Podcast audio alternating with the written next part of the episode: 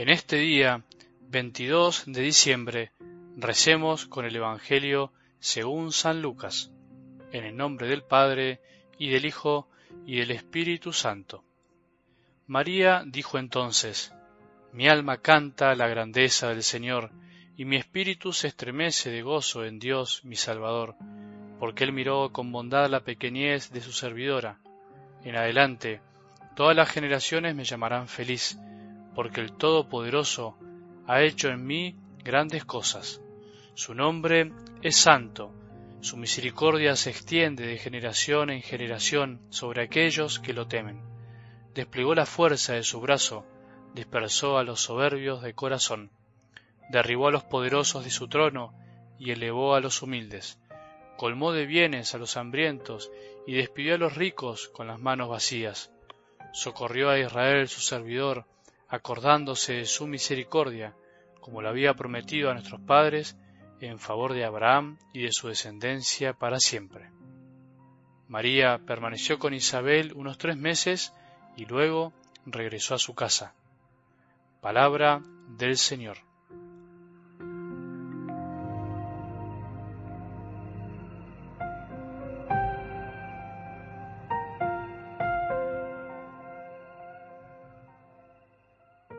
Qué difícil es abstraerse de los vientos del materialismo que nos golpean por todos lados, nos rodea por todos lados, especialmente en estas fechas. Viene de todos los puntos cardinales, ya no se puede decir que solo es del norte, para los que vivimos en el sur, o del occidente, para los que viven en oriente.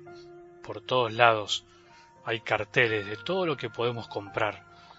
Todo el mundo ofrece su mercancía, sus descuentos, sus propuestas, sus promociones. Y podríamos decir que está bien, como dice el dicho, de algo hay que vivir. Pero también es bueno aprender a discernir un poco, no podemos vivir así nomás, a merced de lo que nos ofrece. No podemos decir que es lo que hay. El mundo es así, hay que adaptarse al mundo en el que vivimos. Todos lo hacen, ¿qué tiene de malo?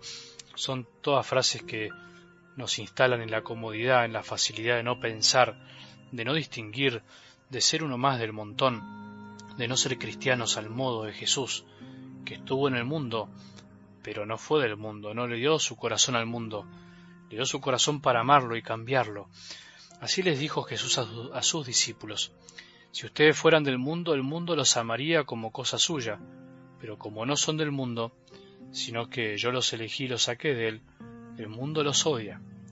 Por eso, no hagamos las cosas por hacer, no compremos por comprar. Pensemos, recemos qué estilo de Navidad queremos vivir en familia. La cuestión es bastante lineal. Cuanto más nos acerquemos a un pesebre, más nos daremos cuenta que la sencillez y austeridad debería ser lo que nos caracterice como cristianos, y más en esta fiesta. Cuanto más contemplemos al niño Dios en el pesebre, más nos daremos cuenta que el mejor regalo que podemos dar y recibir en estos días es el mismísimo Dios. Ayer terminábamos rezando a la Virgen y en algo del Evangelio de hoy empezamos rezando con las mismas palabras que salieron de los labios de la Madre de Jesús. Palabras que brotaron de un corazón desbordante de alegría, porque la alegría es así, se derrama y empapa todo a su alrededor. Palabras que surgieron de un corazón colmado de felicidad, de humildad y sencillez, de un alma generosa y entregada que se sabía amada por Dios. Son palabras que no solo nos muestran el alma de María, sino que también nos ayudan a decirle a Dios Padre cosas lindas, lo que vale la pena decirle. No hay mejor manera de dirigirse a Dios que utilizar las mismas palabras que Él inspiró a María. No hay manera de equivocarse. Todo lo que dijo María es de Dios y nos hablan bien de Dios. Nos enseñan cómo es Dios y en definitiva es lo que necesitamos para estos días. Porque ¿qué sentido tienen estos días? ¿Qué sentido tiene la Navidad si no es para enamorarnos más de Dios que amándonos tanto fue capaz de enviarnos a su Hijo al mundo por amor, haciéndose un niño como nosotros?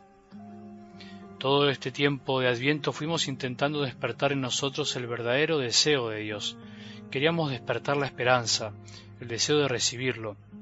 Sin este deseo, sin estas ganas de esperar algo de Dios, sin este deseo profundo, nada de lo que podamos festejar el 24 a la noche o el 25 colmará nuestro corazón. Escuché un relato que contaba que una vez en la Catedral de Milán, en Italia, en las paredes de afuera de la iglesia apareció una inscripción que decía Dios es la respuesta, casi como una confesión de fe pública. Pero al poco tiempo apareció otra frase un poco más abajo, como preguntándole y desafiando a la primera. Sí, pero ¿cuál era la pregunta? Interesante la réplica. Eso quiere decir que si no hay pregunta, si no hay deseo, Dios nunca será para nosotros la respuesta que necesitamos. Si no hay verdadero deseo de Dios, si no hay deseo de recibirlo, no puede haber Navidad que llene el alma de nadie. Al contrario, todo será un vacío mayor. Por más regalos que nos hagan o que te hagas, por más regalos que hagamos, por más comida que comamos, por más fuegos artificiales que tiremos, si no hay deseo de Dios, Dios no se presentará, no porque no quiera, sino porque ni nos daremos cuenta. Jesús no aparecerá en nuestras vidas, no nos sorprenderá. Por eso hoy te propongo y me propongo que nos preguntemos algo. ¿Qué venimos deseando en estos días? ¿Qué estoy esperando? Pero preguntémonos con sinceridad. No podemos mentirnos a nosotros mismos.